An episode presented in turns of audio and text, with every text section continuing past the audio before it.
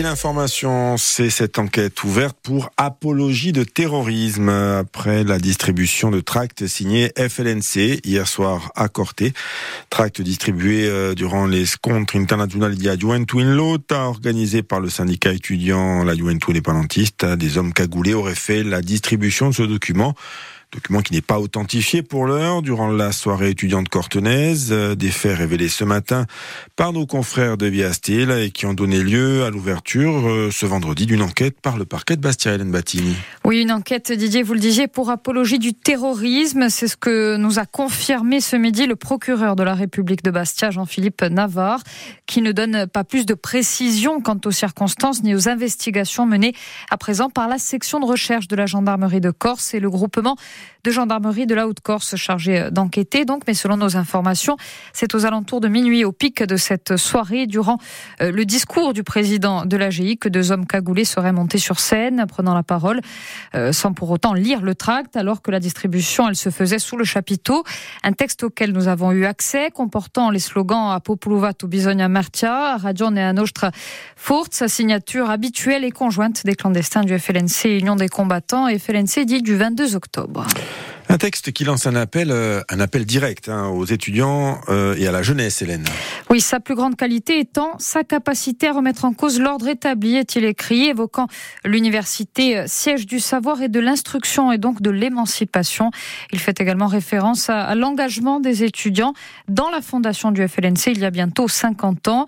Aujourd'hui encore, le monde étudiant de Corti doit continuer à jouer pleinement son rôle dans la lutte de libération nationale, indique enfin le document.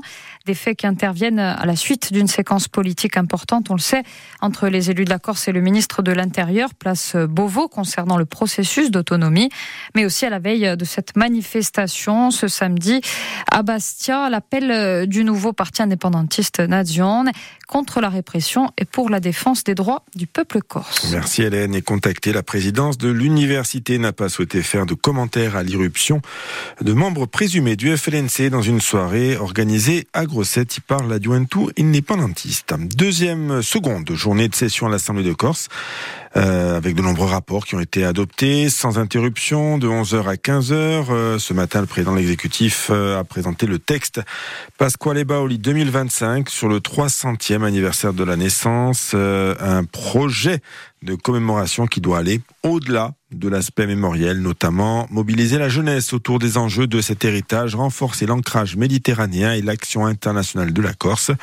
Le rapport a été adopté à l'unanimité, tout comme celui d'ailleurs pour euh, l'acquisition du couvent doré, de qui s'inscrit dans la même démarche avec la création de l'itinéraire Strada Paolina.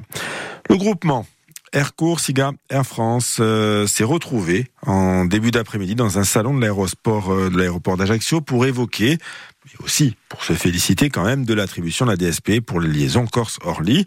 Les représentants des compagnies se sont réjouis que la confiance leur soit renouvelée par l'Assemblée de Corse et marquent aussi une reconnaissance du travail et de la qualité fournie. Un travail à maintenir en effectuant quand même des économies. La compagnie Corse souhaite moins dépendre de, des enveloppes de fonds publics à l'avenir. Sur les prochaines années, le coût de fonctionnement annuel devrait s'élever à hauteur de 187 millions d'euros.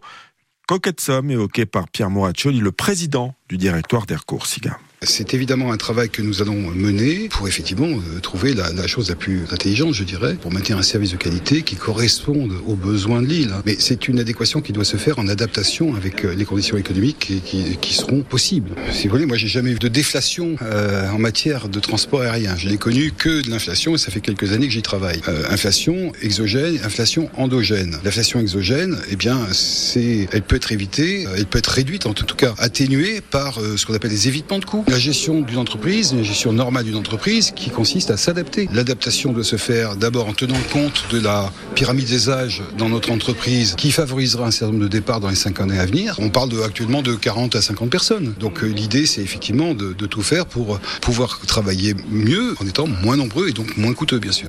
Pierre Moacholi, le président du directoire d'Aircourt Siga, était au micro d'Alexandre Antonini. Voilà pour l'info. 18h et 5 minutes, retour de l'actualité insulaire à 18h30.